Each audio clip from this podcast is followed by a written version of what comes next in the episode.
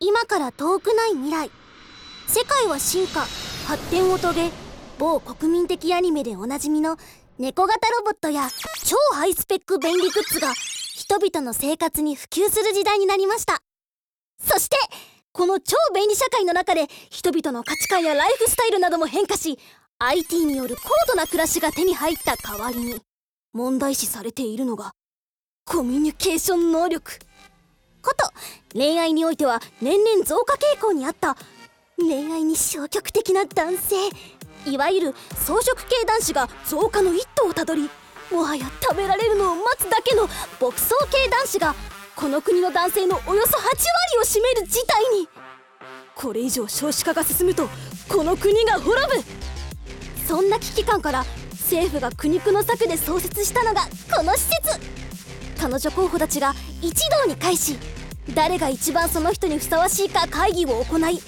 半ば強引にその場でカップルを成立させてしまうその名も恋愛ディスカッションルーム私内藤さくら高校2年生これまで18年間まずまず楽しい人生を送ってきたと思うだけどただ一つなんと彼氏が一度もできたことがないこのまま高校生活もあっという間に終わりを告げて何もないまま大学に行くのかと絶望していたんだけど実は最近気になる人ができたなと言っても毎朝通学の時に一緒になる名前も知らないどこかの大学生さん私の周りの男子高校生とは少し違った落ち着いた雰囲気で優しげな瞳に少しミステリアスな香りまあ話しかける勇気すらないんだけどあんな人と付き合えたらなーってえー、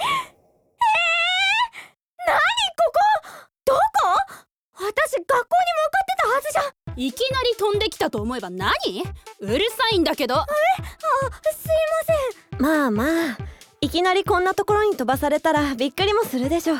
ごめんね急に怒鳴ってなんであんたが謝んのまあまあすいません恐れ入りますがこれで全員なのでしょうかあのこれってこれで全員ということでしたら早速始めていただきたいのですがは始めるって一体何をちょっと待ってよ私さっきまで友達と遊んでたはずなのに気づいたらこんなとこいて意味わかんないんだけどそうだよね私もでも多分皆さんお集まりいただきありがとうございますもうお察しの方もいるようですがここは恋愛ディスカッションルーム政府の発表ちゃんと聞いてましたさあということでこれから皆さんの意中のお相手寺西斗真さんに一体どなたがふさわしいのかこの場で決めていただきますはあやっぱりえちょっとどういうことですか静粛にそれぞれ思うところはあると思いますがこれは国で決まったことです国民の皆様どうかご協力くださいということで早速話し合いに移りましょうと言っても私にできることは特にございませんので私は別室からモニタリングさせていただきます皆様どうぞご自由に思いの丈を披露していただき話し合いを進めてくださいませそれではちょっとあちなみにこちらは4次元空間となっておりますので現実世界の時間に影響はございませんどうぞお気の隅までお話しくださいあ暴力はダメですよではなんで私の方見て言うのよということですので皆さん話し合いましょうなんであんたが仕切ろうとしてんのまあまあとりあえずここにいるみんなトーマが好きってことでいいんだよね別に私は好きじゃないのいやまあここにいる時点でそういうことなのですからそれを前提に各自アピールなどをしてちょっと待ってください私多分何かの間違いです寺西さんなんて方知らないし好きな人なんていないし今度は何えー、っとどなたか寺西さんの写真とか持ってる方いますかああちょっと待ってねえーとこの人あ知ってるーあいやあの知ってはいるんですけども 何一目 惚れ名前も知らない相手好きとか言ってんのなめてんの褒めてはないですよではあなたは手違いということで話し合いには不参加でいいですね退場してくださいそんなそれでは残りの皆さんでまず寺西さんとどのような関係かまた彼のどこが好きか将来の展望などを述べた後どれだけ自分が彼にふさわしいか自己アピールをして最後に誰が彼の恋人になるべきかケツを取りましょはああんたそれ本気で言ってんのうふざけているように見えますかあなたこそ先ほどから何なんですかここは恋愛ディスカッションルームですよみんな寺西トーマさんの彼女になりたくて集まってるんですよねそれともあなたも不参加ということでよろしいですか私としてはその方がありがたいですがちょっとこいつさっきからマジでイライラするんだけどまあまあ落ち着いて喧嘩しても何も進まないからそれにあなたも少し強引に進めすぎですみんなついていけてないですから今のままじゃお互いの名前すらわからない状態だしとりあえず自己紹介から始めましょうよねえー、じゃあ私から山村翔大学2年生ですトーマとは家が隣同士で物心つく前から一緒に育ってきたいわゆる幼なじみです高校からは離れちゃったけど今でも家族ぐるみでの付き合いはたまにあるかなあ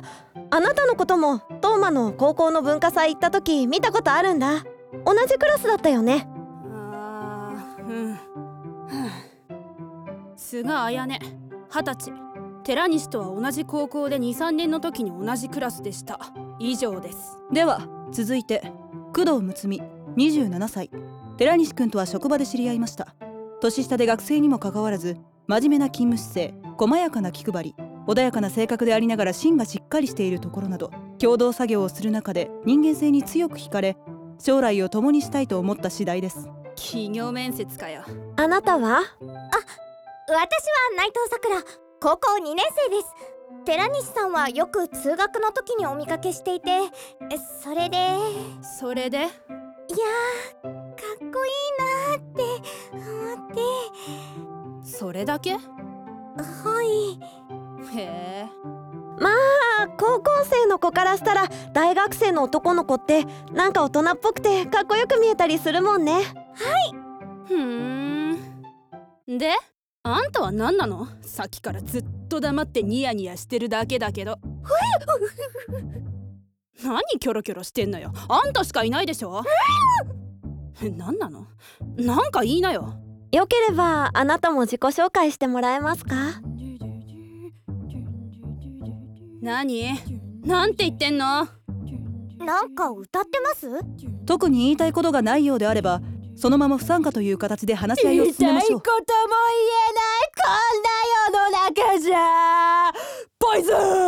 いやだからさっきから言いたいことがあるなら言えって言ってんだろあやねさん落ち着いてとりあえず名前だけでも教えてもらえますかあれ近いです声ちっさ荒地さんは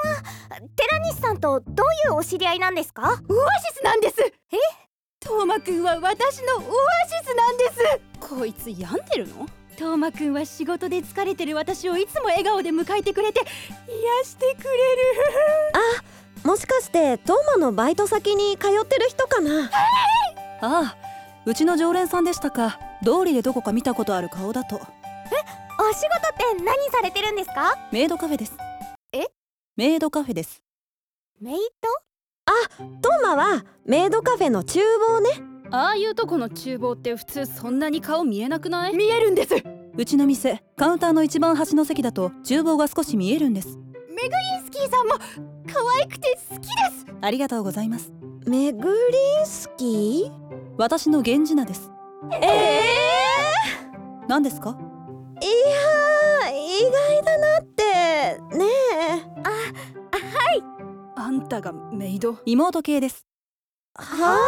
私はメグリンスキーさんのお姉様ですてか寺西ってそんなとこでバイトしてたんだ意外いやトーマは友達に人が足りないからって頼まれて始めただけでそういう趣味はないはずだからふんでは自己紹介も済みましたし本題に移りましょう誰が彼女にふさわしいかまず私は炊事洗濯家事などは全て一流のクオリティを保証できます調理師免許管理栄養士の資格も持っていますし保育士免許や小学校の教員免許着付けの免許なども持っていますので子供が生まれてからも安心ですそれから秘書検定も1級なので対人関係でのサポートもできますしヘルパーの免許もあるので将来的にご両親の身の回りの世話なども問題ありませんなのにメイドだからメイド皆さんはアピールポイントなどはないんですかこのままだと私の独り勝ちになってしまいますがなんでそうなんの私は家事とかはあまりできないですけど家も財産もあるので将来は困らないと思いますお家がお金持ちなの自分の会社もありますし足立さん社長さんなんですかまあ一応なんのインテリアデザインなどをやってる会社ですなんなのよこのギャップ対決トーマおしゃれな家具とか面白い雑貨とか好きだからいいかもしれないですねでは他の方は私は若はあすみまそもそも成人男性があなたのような未成年とお付き合いするのは法律的にもアウトです出直してくださいまあそうなったら捕まるの寺西の方だけど確かにせんえー、そうか出直してくださいでもここに呼ばれたってことは私にも権利があるってことなんじゃないですかそれにもしそうなったらお友達から始めてもらうんで大丈夫ですとにかく2年後に出直してくださいなんで ?2 年なんてあっという間ですよそちらの2人なんかはずいぶん長いんじゃないですかなんでこっちに話振るのよ確かにあやねさんって高校の時からずっと好きなんですかいやー卒業されてからどこかで再会したとかたまにあるって言いますよね同級生と久しぶりに教習所や同窓会で再会してそのままゴール同級生の親とかにも言ったなそんなんじゃないんだけどじゃあ高校を卒業するまでは一緒にいるのが当たり前すぎて気づかなかったけど卒業をして会わなくなった途端無性に寂しくて本当の自分の気持ちに気づいたとかうるさいなそんなんじゃないわよ残念ですあんたたち絶対少女漫画好きでしょ私はたまたま文化祭の実行委員一緒にやることになってそれまであんまり喋ったこととかなかったしひょろひょろで背高いだけどヘナチョコだと思ってたんだけどそれが実はまあ意外とリーダーシップあるし人当たりもいいからみんなも寺西の言うことなら素直に聞くしほうほう私もともとやりたくて実行委員になったわけじゃなかったしめんどくさいこととか嫌いだし文化祭自体憂鬱になってたんだけど寺西のおかげで私も実行委員頑張れて高校最後の文化祭めっちゃ楽しくて何いいな何がじゃあ青春してるじゃないですかどこがどこがって逆にお聞きしますよそんな文化祭どこが青春じゃないと私の高校生活にはそんなイベントありませんでしたが普通ないですねいやあったんですかそんな何ショック受けてるんですかつまりその文化祭期間で寺西君に恋に落ちてしまったということですね変な言い方しないでよ私は別に往生際が悪いですよ現にここにいるわけですしだからそれがわけわかんないんだってば確かに今まで出会った男の中で一番いいやつだと思ったしあの時は本当に助けられたし大学行っていろんなやつと出会ってもやっぱり寺西みたいなやつはいないなって思っただけでツンデレはあ別に大学一緒だったらもっと楽だったかなとか別に同じ大学に行きたかったとかそういうことじゃないんだけど寺西がいた方が大学生活も文化祭の時みたいにもっと楽しかったのかなとか思わなくもないというかうんそのもう何言ってんの私そんなにトーマのこと考えてるのは好きだからじゃないのあーもうだったら何なの自分でも分かんないのこんな風になったの生まれて初めてなのなのにこんなところに飛ばされてわけわかんないからこれはもはやツンギレはあまあまああやねちゃん落ち着いてあやねさんそれは恋ですね自分の気持ちに素直になれないツンギレギャルこでもそれなら卒業してからでも会う約束とかしてみればよかったんじゃないのそんなことできるわけないでしょなぜですかなぜっておかしいでしょいきなり連絡なんかしたらおかしくないですよ大学生なんてわけもなく朝まで飲んだり歌ったりボーリングしたり麻雀したりしてるものじゃないですかどんなイメージよでも寺西君だったらそういう誘いにも喜んで顔出しそうですけどねそうかもしれないけど私もトーマと遊びたいお家でゲームとか私だっておしゃれなカフェで美味しいランチとか食べて優しくエスコートされながらデートしたいですほんとあんたって夢見女子いいじゃないですか理想ですでもトーマならそういうのもやってくれそうですよねあんまり知らないですけど皆さんのお話を聞いててやっぱり想像通りの優しいお兄さんなのだと確信しましたまあ確かに見た目通りの好青年ですよね人に特別扱いされたらどうなってしまうんでしょあんたたち妄想力たくましすぎるでしょ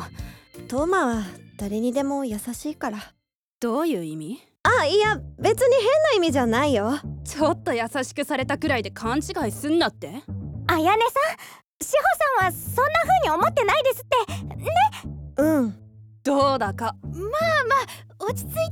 てかさっきから思ってたけど何なの私はトーマのこと分かってます幼なじみだから特別なんですみたいなの鬱陶しいんだけど私は全然そんな風に思ってないよ気に障る言い方してたならごめん無自覚なのめちゃめちゃいい性格してんねちょっとあやねまあいいけど志保さんのお気持ち聞いてなかったですね確かにまあ幼なじみということですので好きになったきっかけなどはなく気づいたらみたいなことかもしれませんが幼なじみ設定たげる設定ではないんだけどいいよねあんたは別に会う理由とか考えなくても隣の家に行けば寺西がいて手ぶらで行ってもいつでも家族からも歓迎してもらえるんでしょ羨ましい限りですね全然羨ましいことなんてないですよ本当に物心つく前から一緒にいて小さい頃なんてお風呂まで一緒に入っててその時の写真なんかもあって恥ずかしいだけですなんて究極の理想設定もしかしてお互いの部屋の窓は隣接していて部屋から部屋へ飛び移れちゃう感じですかいやそういう作りではないけど残念別に幼なじみってみんなが思うほどいいもんでもないよ私のことなんて女兄弟ぐらいにしか思ってないんじゃないかなそんなの最高じゃないですか切っても切れない絆みたいな志保さんは生まれてからずっとそんな環境にいるから良さがわからなくなっちゃってるんですよそんなことないよそんなことないってよくうちらの前で言えるねそうですよ私だって上司としてしか扱ってもらえませんあなたのは贅沢な悩みですうちらの悩みなんかとは次元が違うわ本当ですよ私なんて毎朝家出る時間を調整するくらいしかできないのに私も毎日お店に行ってニヤニヤしてるだけですしいやあんたたちも別の意味で次元が違うけどいいじゃんみんなこれからいくらでもトーマと仲良くなれるじゃんそれがどれだけ難しいかまあ幼なじみのあんたにはわからないだろうけど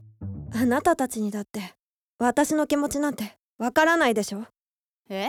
気づいた時には一緒にいて一緒にいるのが当たり前ででも気づいた時にはもう遅かったのわかる当たり前みたいに隣にいて当たり前みたいに好きな子の話されて当たり前みたいに応援しなきゃいけなくて当たり前みたいに彼女がいるトーマに何も言えないそれが私なの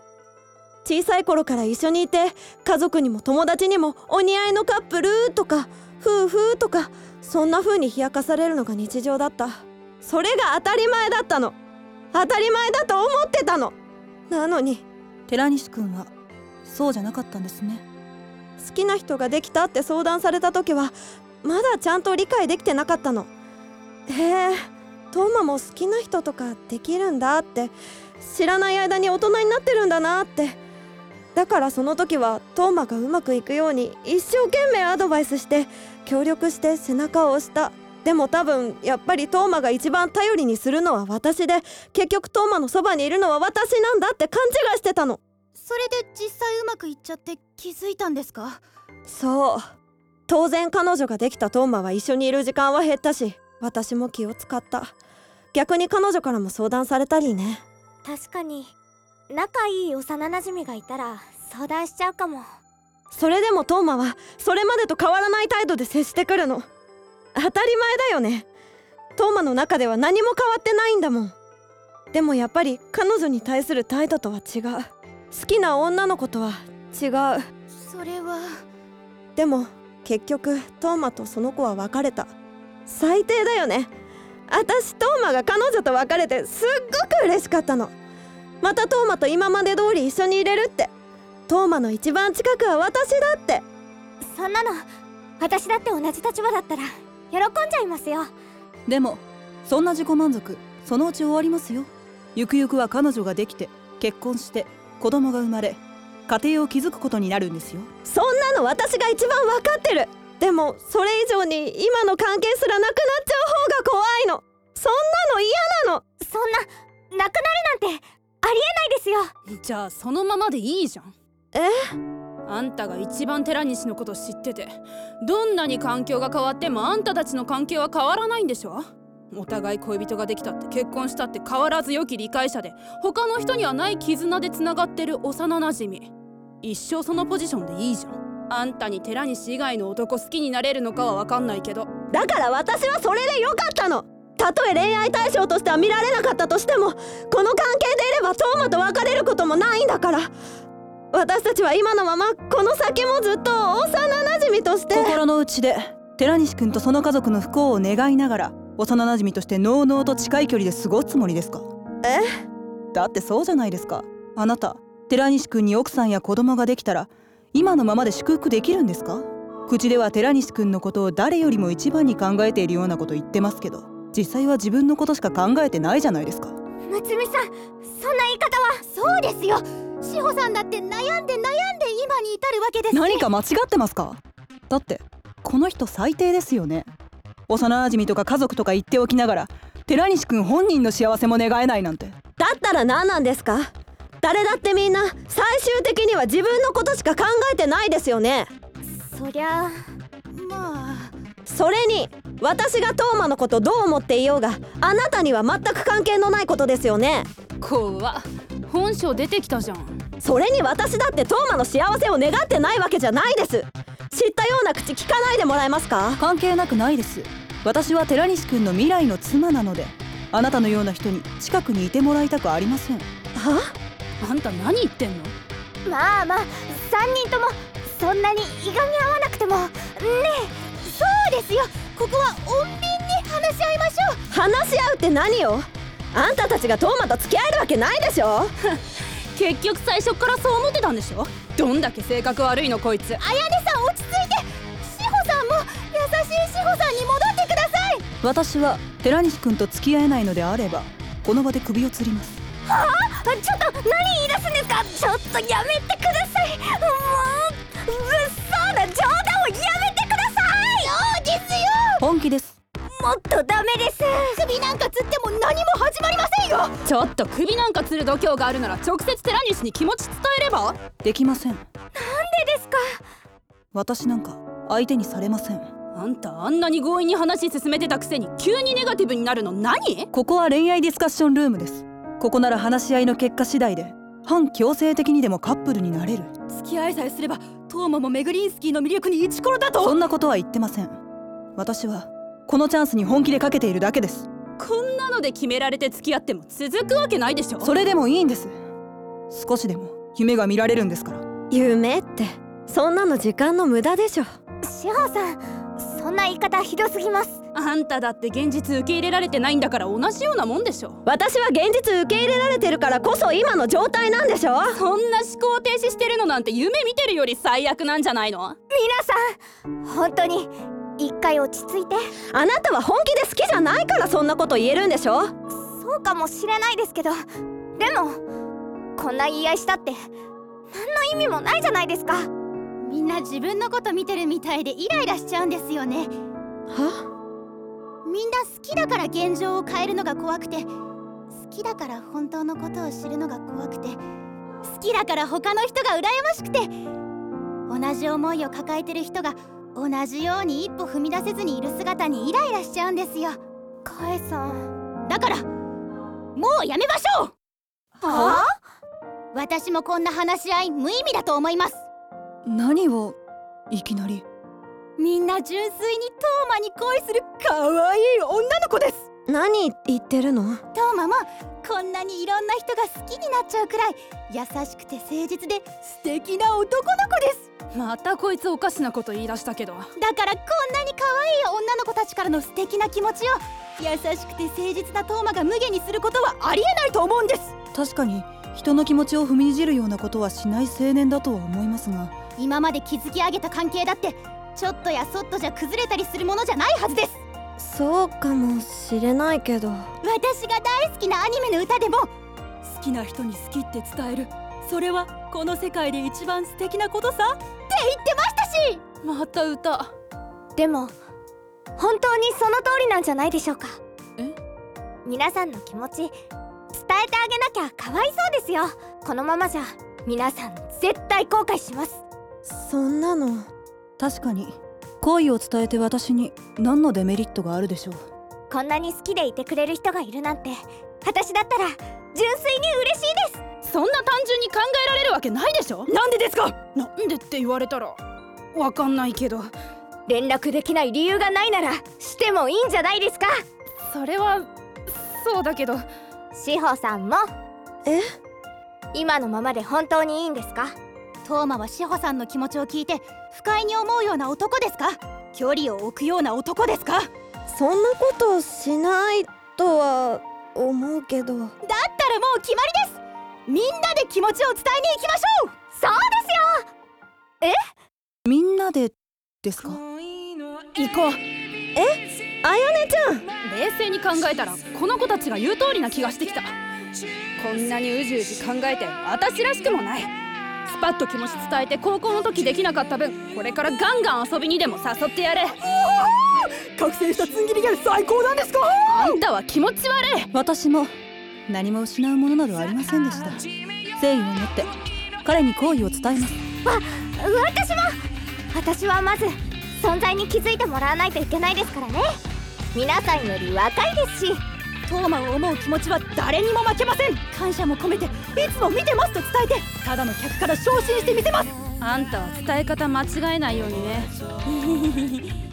さてそうと決まれば私は早速ダーツにでも誘おっかなそうはさせません私が先に長年の夢だった水族館デートに誘います私とのカフェが先です何を私だって遅れを取るわけには私退出しますお願いしますはーいそんな簡単に退出できるんですかいいですよテーブルにある退出ボタンを押しても退出できますそんなのあったのカエさんに抜け駆けされちゃいます私も私ももろもろ下準備などやらなくてはいけないことが山積みですので失礼しますあんたはどうすんの私だって誰にも負けない私が一番トーマのこと好きなんだからあっそせいぜい頑張ってねまあ私が一番可愛いしあんたたちなんかに負けないけどあちょっとすみません私たちの会議これで終了します本日はこのような機会をありがとうございました今回お呼び出ししたのは業務外の連絡がありまして今週末の予定は空いていますか水族館に行くんですあの通学の時間よくかぶりますよねあ私まだ高校生で大学受験どうしようかなとかいろいろ考えててそのいろいろお話聞かせてもらえませんかトーマくんのことずっと見てましたトーマくんが作るお料理も大好きですいつもありがとうございます久しぶり元気そうだね私は大学にあんたがいなかったからつまんなかったけどトーマ私トーマのことずっと好きだったの内藤さくらルナ菅あやね福島あゆみ山村志保